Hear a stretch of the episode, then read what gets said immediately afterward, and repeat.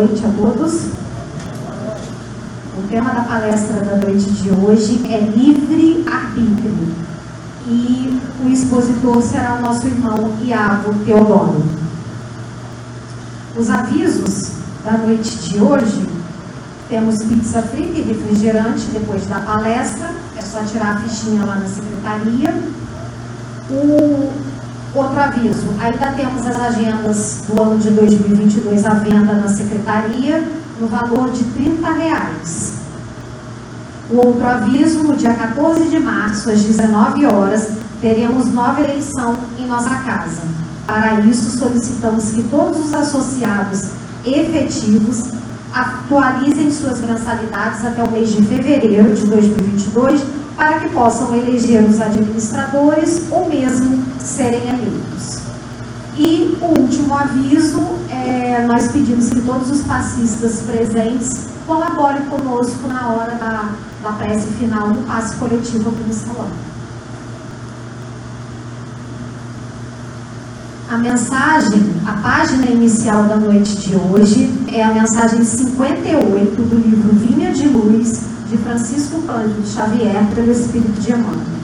A mensagem 58 tem como tema crises. E a passagem da Bíblia está em João, capítulo 12, versículo 27. Pai, salva-me desta hora mas para isto vim a esta hora. A lição de Jesus nesse passo do Evangelho é das mais expressivas. E ao Mestre provar o abandono dos entes amados, a ingratidão de beneficiários da véspera, a ironia da multidão, o apodo na via pública, o suplício e a cruz. Mas sabia que ali se encontrava para isto consoante os desígnios do Eterno. Pede a proteção do Pai e submete-se na condição do filho fiel. Examina a gravidade da hora em curso, todavia, reconhece a necessidade do testemunho.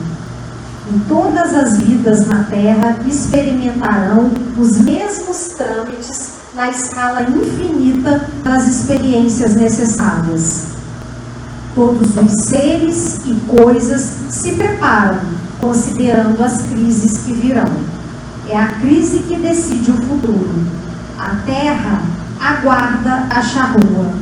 O minério será remetido ao cadinho. A árvore sofrerá a poda. O verme será submetido à luz solar. A ave defrontará com a tormenta a ovelha esperará a tosquia. O homem será conduzido à luta. O cristão conhecerá testemunhos sucessivos. É por isso que vemos no serviço divino do Mestre a crise da cruz que se fez acompanhar pela bênção eterna da ressurreição. Quando, pois, se encontrares em luta intensa e imensa, recorda que o Senhor te conduziu a semelhante posição de sacrifício, considerando a probabilidade de tua exaltação. E não te esqueças de que toda crise é fonte sublime de espírito renovador para os que sabem ter esperança. Vamos então agora, meus irmãos, nos preparar para a nossa peça inicial dos trabalhos da noite de hoje, agradecendo pela oportunidade de estarmos aqui, agradecendo por mais uma semana de trabalho que se encerra e orando mais uma vez pela paz mundial, que tenhamos esperança de dias melhores esperança e certeza nesse Deus que nós tanto confiamos, esse Deus que é soberanamente justo, bom e misericordioso. Assim, agradecidos mais uma vez pela oportunidade de estarmos aqui, te pedimos a permissão para iniciar mais uma palestra aqui no Centro Espírita Caminho da Luz. Graças a Deus.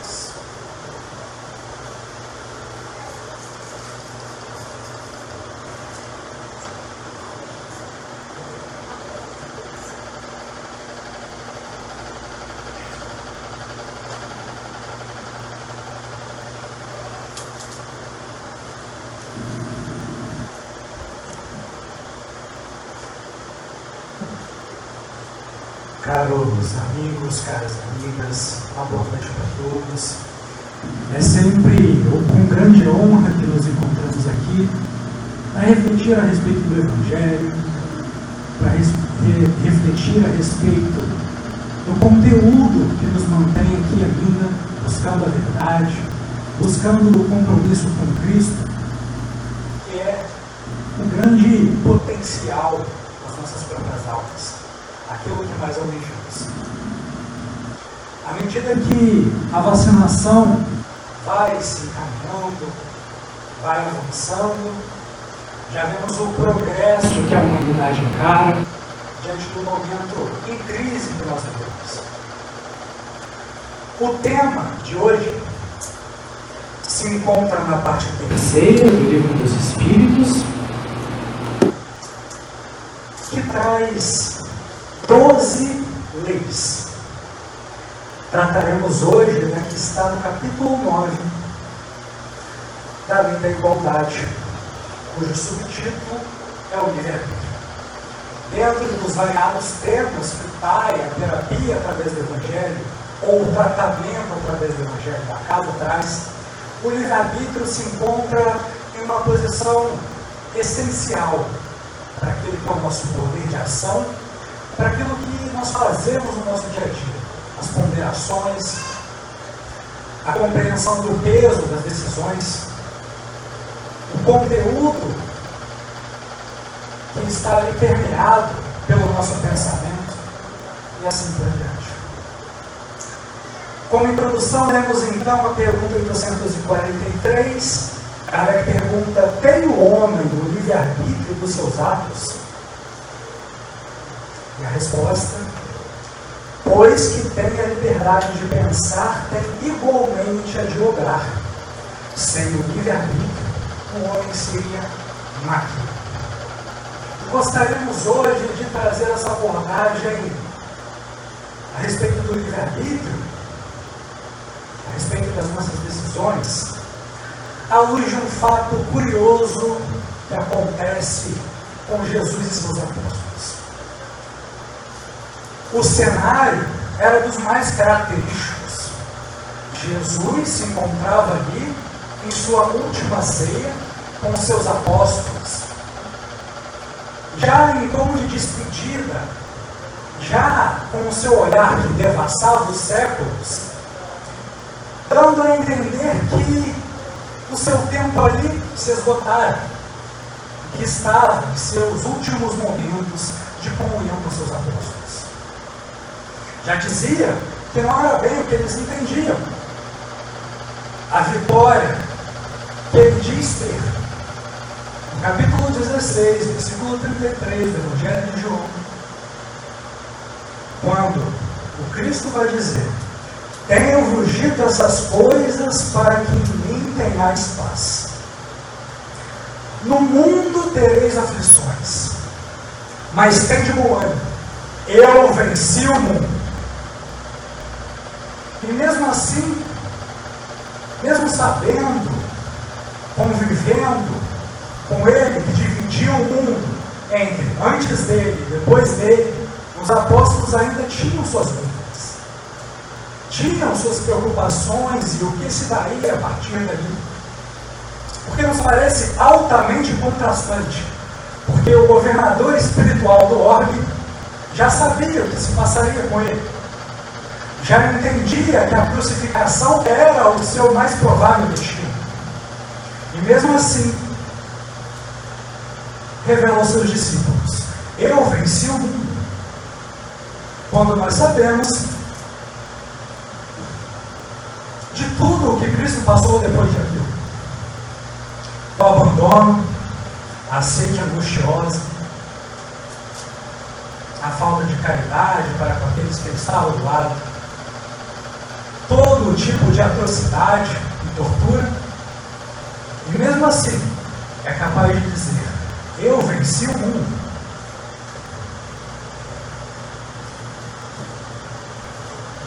Trazemos então uma reflexão entre o verbo vencer, que é dito pelo Cristo, a palavra nenérica, que provavelmente foi o que Cristo disse em hebraico ou aramaico, traz para nós, em termos de continuidade, uma expressão que diz vencer e continuará vencendo. E mesmo assim, após o seu desencarne, aqueles que ali se encontraram, vendo o Cristo crucificado e morto, comemoravam. Mas ele, o grande Salvador,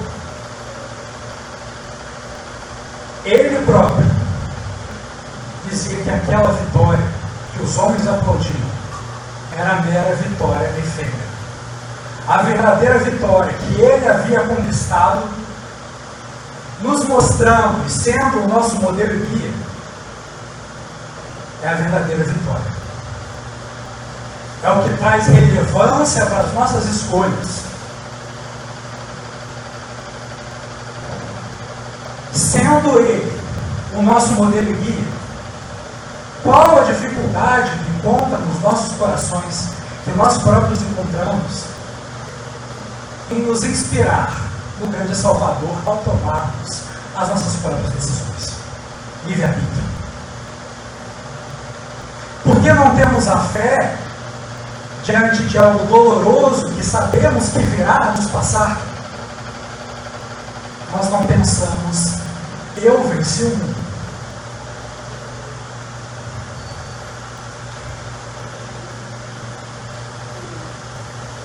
E diante dessa reflexão, contrastando a vitória do Cristo com a vitória do mundo, temos as reflexões. Ou melhor, temos as recapitulações do que é verdadeiramente vencer, do que é verdadeiramente sucesso, do que é verdadeiramente progresso, do que é verdadeiramente vitória. É nesse ínterim que temos depositado no nosso coração, é aí que colocamos o nosso tesouro. Ou simplesmente nos acanhamos e comemoramos a vitória do mundo.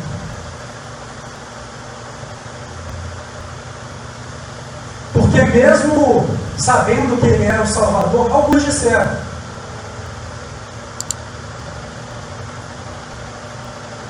Não és o Salvador do mundo? Por que você não salva a si mesmo?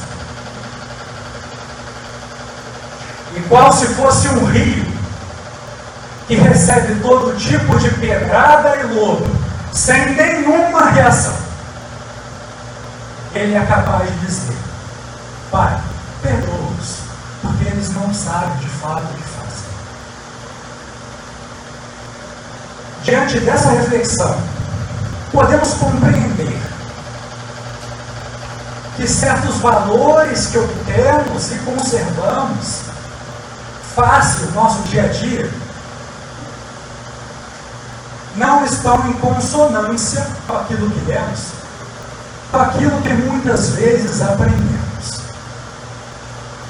diante do Espiritismo, que é esse cristianismo redivivo, temos uma nova oportunidade de aplicação dessa ferramenta gloriosa, essa oportunidade que nos traz, por meio da consciência, que está o nosso mérito ou não.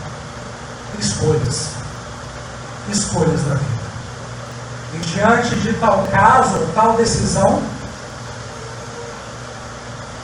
vamos nos moldando e entendendo certo e errado para nós e compreendendo que, tendo sido Cristo nosso grande modelo, nos esforçando cada dia para chegarmos e alcançarmos um pouquinho que seja aquilo que foi a sua trajetória dentro do cristianismo, dentro daquilo que o Mestre pregava em continuidade nas aldeias, sem se importar a quem, sempre com amor e conservando o Verbo Divino, que nos enche de esperança e enchíamos quando éramos encarnados naquela época.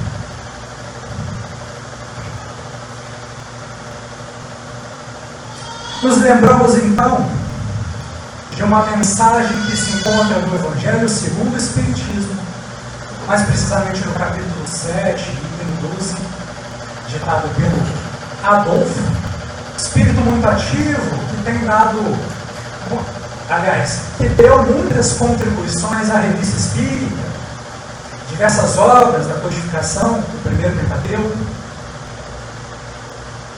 Adolfo vai dizer assim: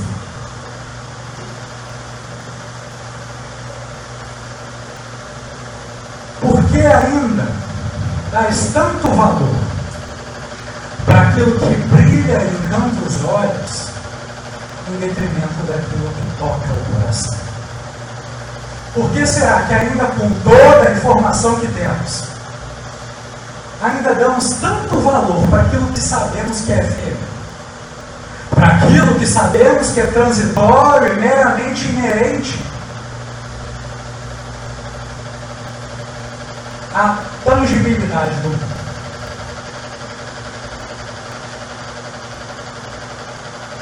O que estamos fazendo com o conhecimento que adquirimos? Estaremos aplicando para o bem? Pois o livre-arbítrio é uma enxada. Pode-se usar para o que foi criado. Pode-se usar para capinar o pasto.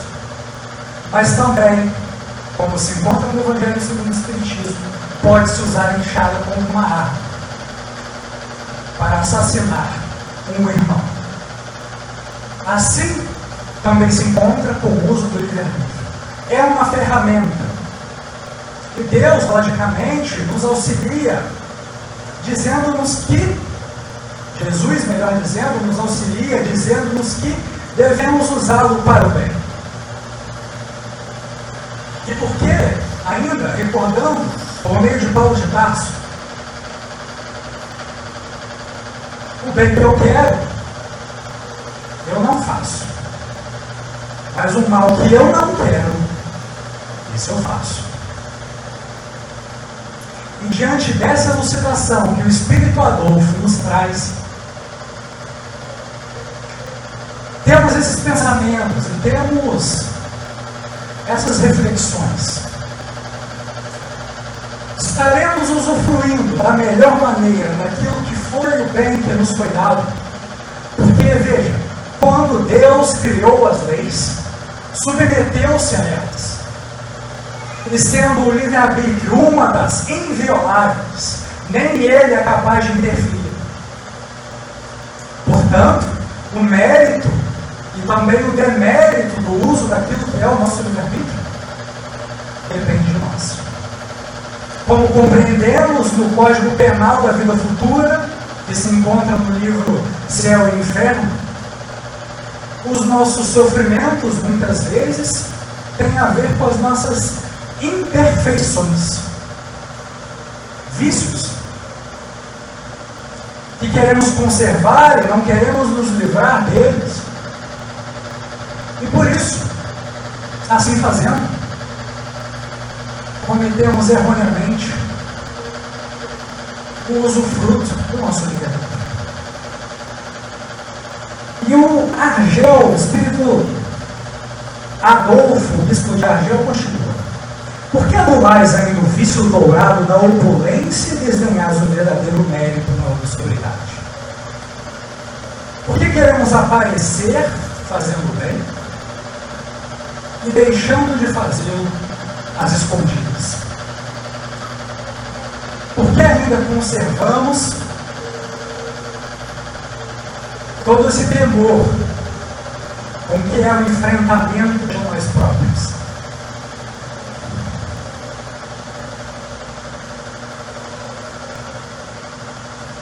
E é preciso buscar sempre o vencer real, como dizíamos, diante daquilo que foi a vitória do Cristo. E por essa razão, na parte terceira do livro dos Espíritos, das Leis Morais, capítulo 1, na questão 621, que muito provavelmente é uma das mais revolucionárias do livro e das religiões, onde está escrita a lei de Deus? Kardec pergunta. Revolucionária porque se você perguntar a um judeu onde está escrito a lei de Deus, ele lhe dirá na Torá. Se perguntar a um católico protestante, ele lhe dirá na Bíblia. Se perguntar a um budista, talvez ele lhe dirá nos ensinamentos de Dalai Lama. Mas para nós espíritos, elevando o que é a compreensão da lei de Deus, temos a resposta de que a lei de Deus está na consciência. E se as leis de Deus estão na consciência, eu pergunto, por que será que muitas vezes não as seguimos? Por que será que em muitas situações deixamos a nossa consciência de lado para satisfazer as nossas próprias vontades?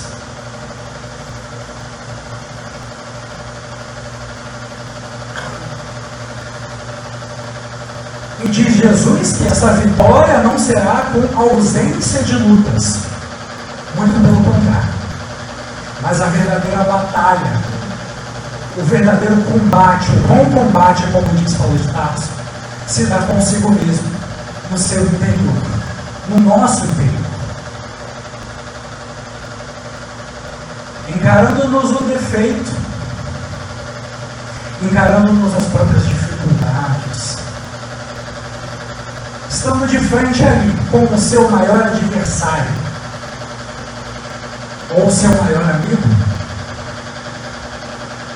ele que carrega os seus vícios, que carrega os seus maus hábitos, mas também é o responsável por erguê-lo nos dias mais difíceis. Conservemos então as virtudes e deixemos de lado já não está mais em consonância com aquilo que já aprendemos.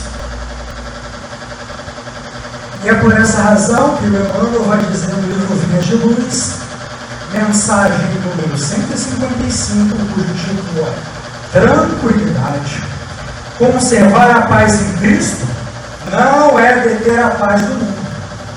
É encontrar o tesouro eterno de bênçãos nas obrigações de cada dia. Não é fugir ao serviço, é aceitá-lo onde, como e quando determina a vontade daquele que prossegue em ação redentora junto de nós em toda a terra. Porque mesmo tendo tudo, mesmo tendo a vigorosidade da juventude, mesmo sendo um dos homens mais inteligentes do seu tempo, ele que ocuparia uma das cadeiras equivalentes ao nosso Supremo hoje, ocuparia a cadeira entre os 72 sábios de seu tempo. Então Gamaliel era o seu mestre e deixaria o seu cargo para que Paulo de Tarso o assumisse. Das maiores inteligências do seu tempo era considerado a esperança do povo. Paulo, ou melhor, Saulo de Tarso, diz-nos o Espírito Emmanuel no livro Paulo e Estevão, que quando jovem, ele gostava dos esportes greco-romanos, ele gostava das interpretações das elucidações que os textos gregos trariam e talvez de forma única, posteriormente, perto dos apóstolos. Um homem que era capaz de entrar na Torre Antônia, que era uma sede política e administrativa do Império Romano, e conversar de igual para igual com as maiores autoridades romanas. Um homem que era capaz de entrar nas faculdades gregas e conversar com as maiores intelectualidades gregas.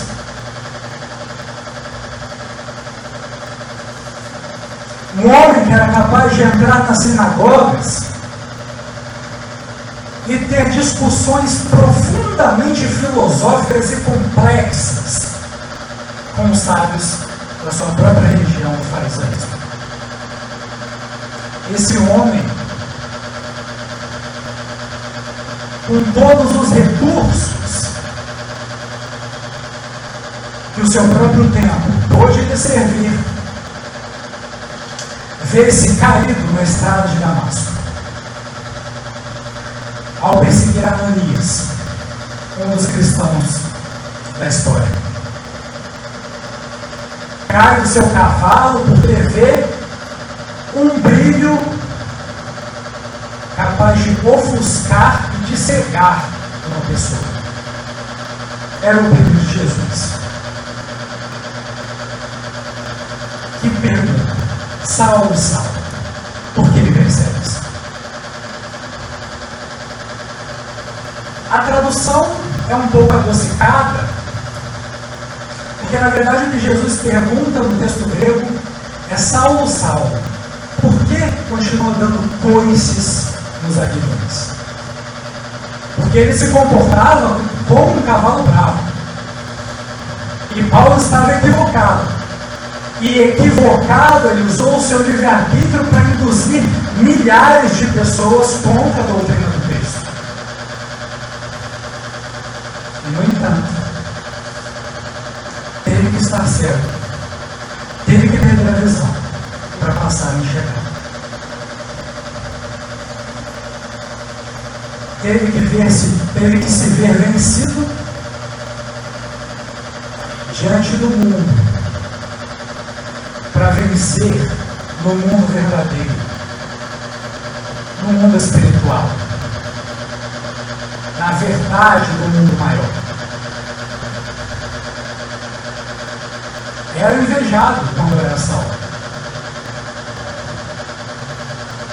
E após a sua peregrinação, sendo o maior divulgador do que era o cristianismo, já não conservava mais a beleza física, porque os tempos difíceis o tiraram, já não conservava a perspicácia e o fôlego que a juventude lhe conferia, mas agora conservava a paz no coração, o bom uso do que era o seu livre-arbítrio.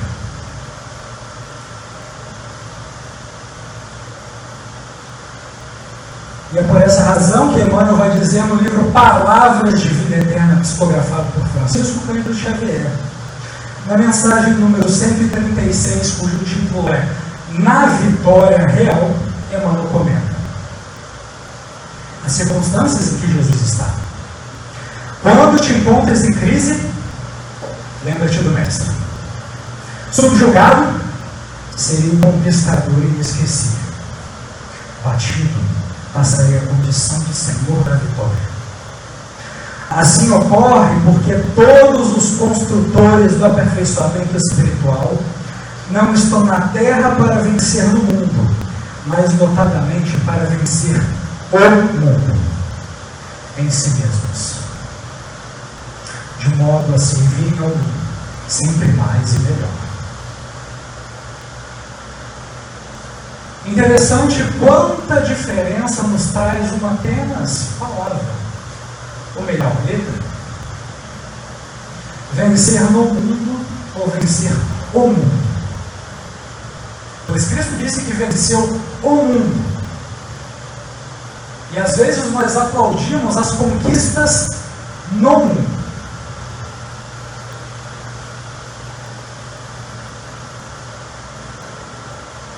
Às vezes, os que já são pais podem pensar, quando são abordados na rua e são perguntados a respeito dos seus filhos. E muitos argumentam, meu filho está bem, passou em tal concurso, ganha bem, foi promovido. Mas dificilmente alguém responderia que está sendo bem evangelizado, é uma pessoa de caráter. Segue com conformidade aquilo que nós aprendemos no conteúdo moral. Diante dos pequenos fatos do dia a dia, já podemos pensar algumas atitudes que temos que não estão em consonância com aquilo que é vencer o mundo. Pois vencer no mundo, nós temos inúmeros exemplos. Então, o livro Boa Nova, na mensagem A Negação de Pedro, em que o contexto vai nos dizer em que Pedro estava um pouco revoltado, porque Jesus limpava o pé dos discípulos, limpava o pé daqueles que ali estavam assistindo a sua pregação. Pois achar que o mestre estava sendo rebaixado, como era, uma característica incisiva de Pedro, questionador, às vezes até indelicado.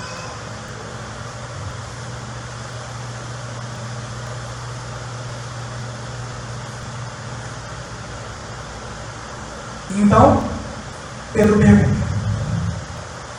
Não posso seguir-vos, mestre? Acaso, mestre, podereis duvidar da minha coragem?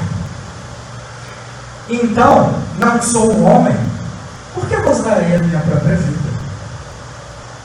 O Cristo sorriu e ponderou: Pedro, a tua inquietação se faz credora de novos ensinamentos. A experiência te ensinará melhores conclusões, porque em verdade te afirmo desta noite: o galo não cantará sem que me tenhas negado por três vezes. Então, como dizíamos, Cristo já saberia o que havia de acontecer. E antes do acontecido, já entendia que Pedro o negaria diante do momento mais delicado, talvez, da sua encarnação quis desconhecer o mestre por três vezes. E antes desse acontecido, questionava ele a Jesus: Mestre, não acredita tantos em mim? Jesus posteriormente mostra o porquê. Então Pedro continua. Julgar-me, então, um espírito mau e endurecido a esse ponto? Indagou o pescador, sentindo-se ofendido. Não, Pedro adiantou o mestre com doçura. Não te suponho ingrato ou indiferente aos meus ensinos, mas vais aprender ainda hoje que o homem do mundo é mais frágil do que perverso. É. O homem do mundo é mais frágil que perverso. Onde estamos depositando as nossas esperanças? São nos valores transitórios? Porque se o são, eles passarão. E onde nos encontraremos? Sem nada.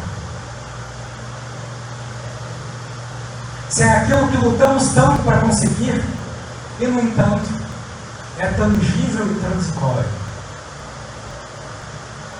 Livre-arbítrio. Escolhas. E então,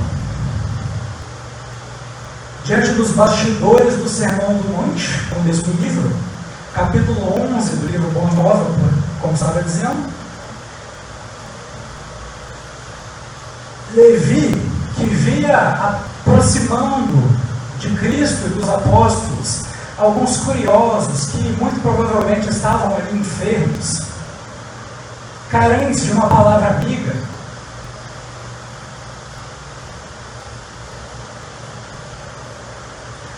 carência de uma doçura que Jesus transmitia com muito gozo, por meio da sua alegria, do seu amor, seu magnetismo insuperável incalculável.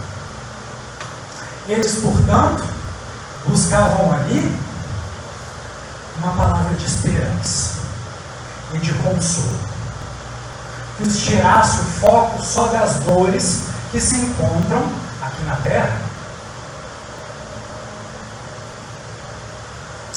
superando os problemas do mundo para vencer o mundo.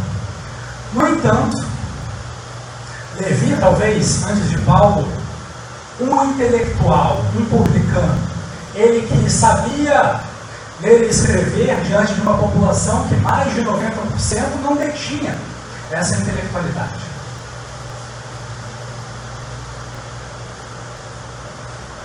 Ele, Levi, que também é Mateus, impede os mais necessitados de terem com Jesus.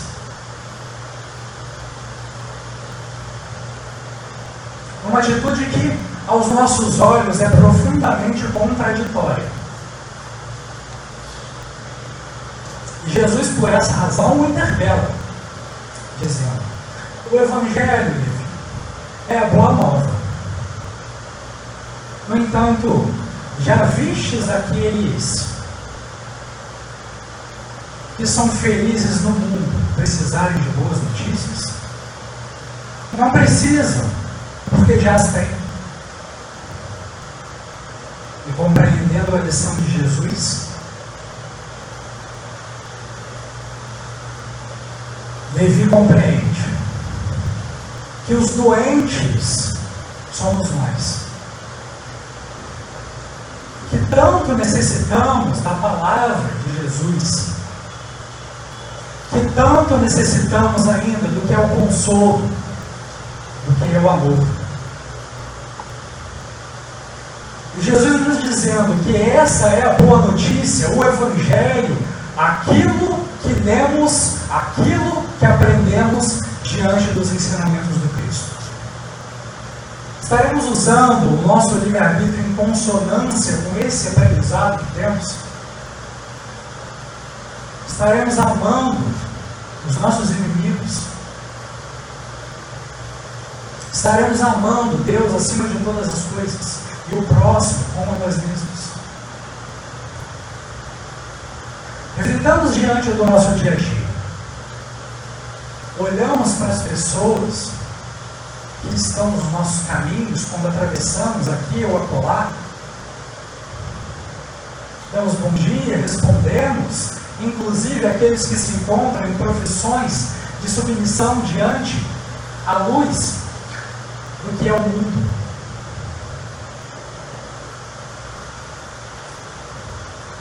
Ou estamos conservando os valores do mundo no mundo em favor da nossa vaidade. Essa é a reflexão da mente.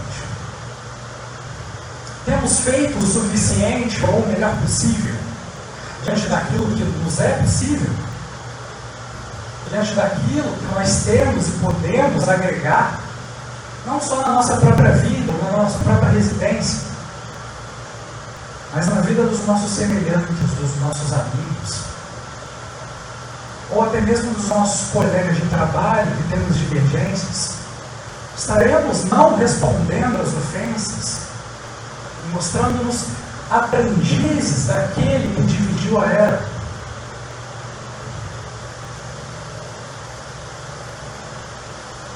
Por que então damos tanto valor àquilo que brilha e encanta os olhos em detrimento daquilo que toca o coração? Pois assim sabemos, assim compreendemos. Como dizíamos na questão 621, a lei de Deus está em nossa consciência. Estaremos em consonância com o que é a lei daquele que é o nosso Criador. Progresso a vitória real, o sucesso verdadeiro, que não se encontra na terra. Porque às vezes esquecemos que estamos numa viagem, porque a viagem é muito longa.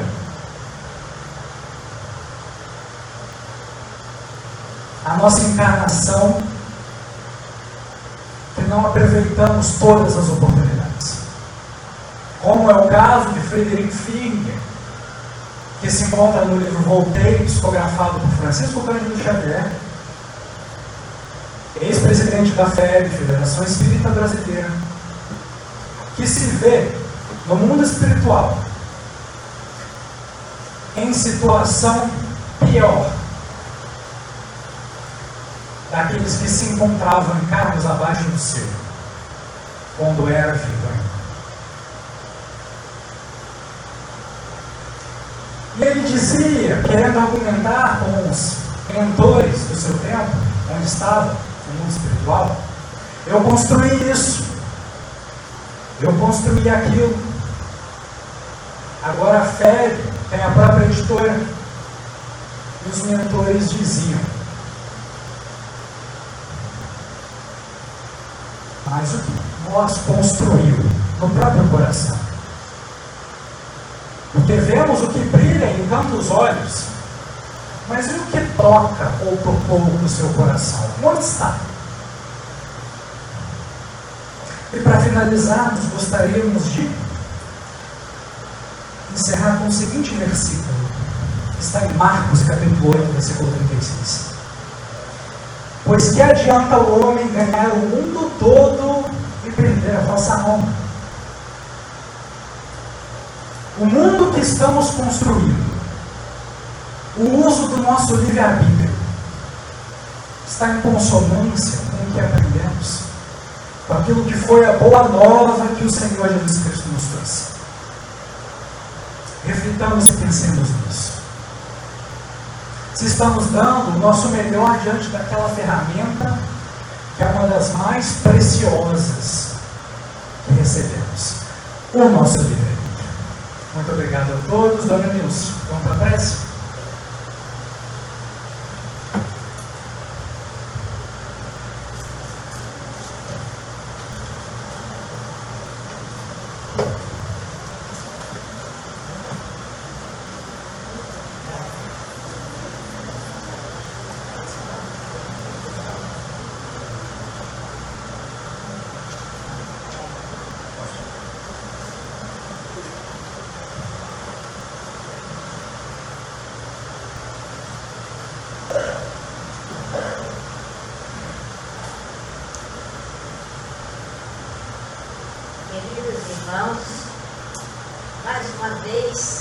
nós estamos aqui agradecendo a Deus, nosso Pai, Criador, é nosso irmão que fez para nós essa mensagem maravilhosa.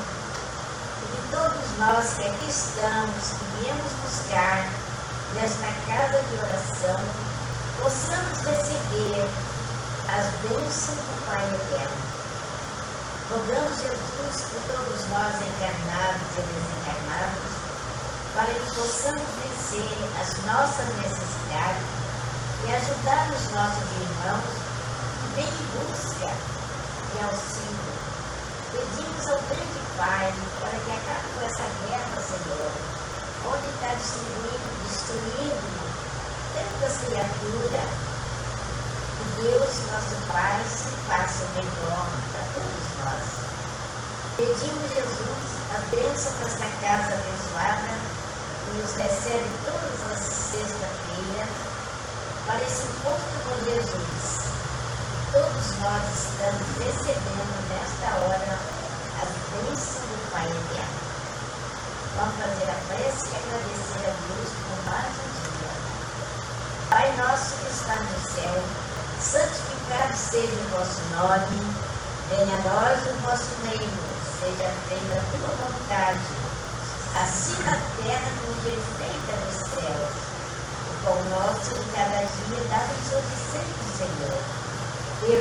nossas ofensas, assim como nós perdoamos aquilo que nos tem ofendido. E não nos deixeis cair em tentação, mas livrai-nos de todo mal que tem por vida agora. Que a luz maior, que a luz do Oriente nos envolva em vibrações de amor e de paz.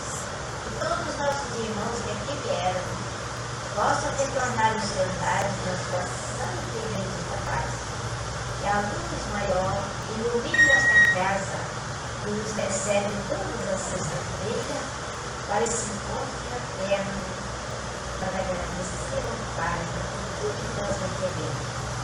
Muito obrigada, novamente. Até a próxima sexta-feira, querido.